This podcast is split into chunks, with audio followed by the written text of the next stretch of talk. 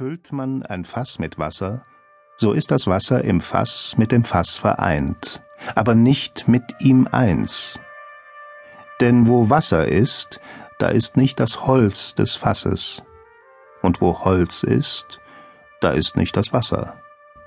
So ist es aber mit der Seele nicht, die wird eins mit Gott und nicht vereint.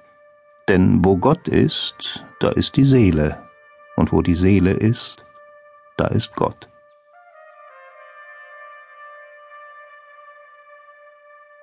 Gedanken, die über 700 Jahre alt sind.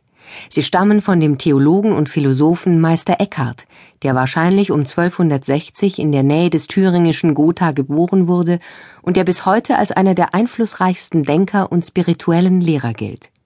Wer war dieser Mann, der auf Lateinisch schrieb, aber auf Deutsch predigte, weil er von den einfachen Leuten verstanden werden wollte? Der das religiöse Denken und Empfinden des Spätmittelalters wie kaum ein anderer beeinflusste und der schließlich in Köln der Ketzerei angeklagt wurde. Bereits früh tritt Eckhard von Hochheim in den Dominikanerorden ein. Er studiert an der Hochschule seines Ordens in Erfurt Philosophie und Theologie, gilt bei seinen Lehrern als hochbegabt und extrem belesen. Nach seinem Abschluss schickt ihn die Ordensleitung zum Studium nach Paris, eine enorme Auszeichnung, denn die dortige Lehranstalt gilt in der damaligen Zeit als Elite-Universität. Eckhard von Hochheim erwirbt den Titel des Meisters und wird an der Pariser Hochschule zum Professor ernannt. Schon ein Jahr später kehrt er nach Deutschland zurück und wird Ordensprovinzial für Sachsen, später auch für Böhmen. Ihm obliegt die Beaufsichtigung der dominikanischen Klöster in diesen Gebieten. Gleichzeitig predigt und schreibt Meister Eckhart, und was er denkt und nach außen trägt, sind alles andere als beruhigende Sonntagsreden denn der Meister ist kein Theologe der Beschwichtigung, er bringt das damalige Massenelend und die Prunksucht des adligen Reichtums zur Sprache, wie Edward Fröhling, Theologe an der Philosophisch-Theologischen Hochschule Fallendar, erzählt. Die Gesellschaft damals im Spätmittelalter, wie glaube ich modern auch, eine sehr zerrissene Gesellschaft gewesen ist, die Armutsbewegung der Eckert als Dominikaner ja angehört hat, die haben sich sehr ausdrücklich gegen ungerechte gesellschaftliche Strukturen gewandt, im bewussten Verzicht auf persönlichen Reichtum, auch als Kritik natürlich am Wirtschaftsleben der explodierenden Städte.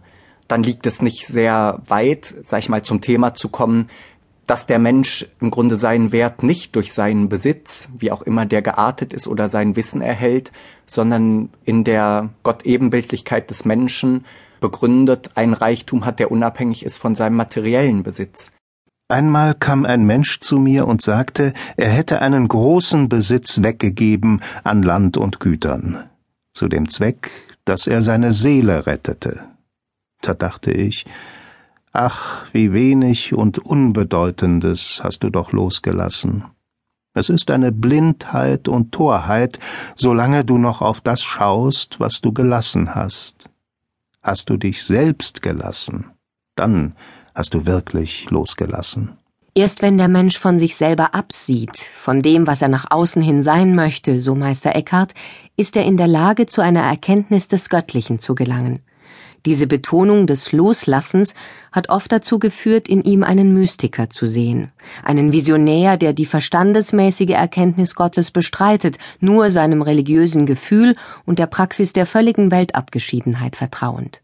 Doch ganz so einfach ist die Verortung der spirituellen Dimension Meister Eckharts nicht, denn sein Denken ist vielschichtig und widersetzt sich eindeutigen Zuordnungen. Das beginnt schon bei dem Begriff Mystik, erläutert der Münsteraner Philosoph und Yogalehrer Eckhard Wolz-Gottwald. Das ist ein Begriff, der heute vielfach gebraucht wird. Man spricht ja von Mystik und von mystisch, wenn man in Dunkelheit ein paar Kerzen aufstellt und eine mystische Atmosphäre herstellt. Manche gehen dann einen Schritt weiter und sagen, Mystik ist, wenn der Mensch sich für Jenseitserfahrungen öffnet, für Transzendenzerlebnisse, für Visionen.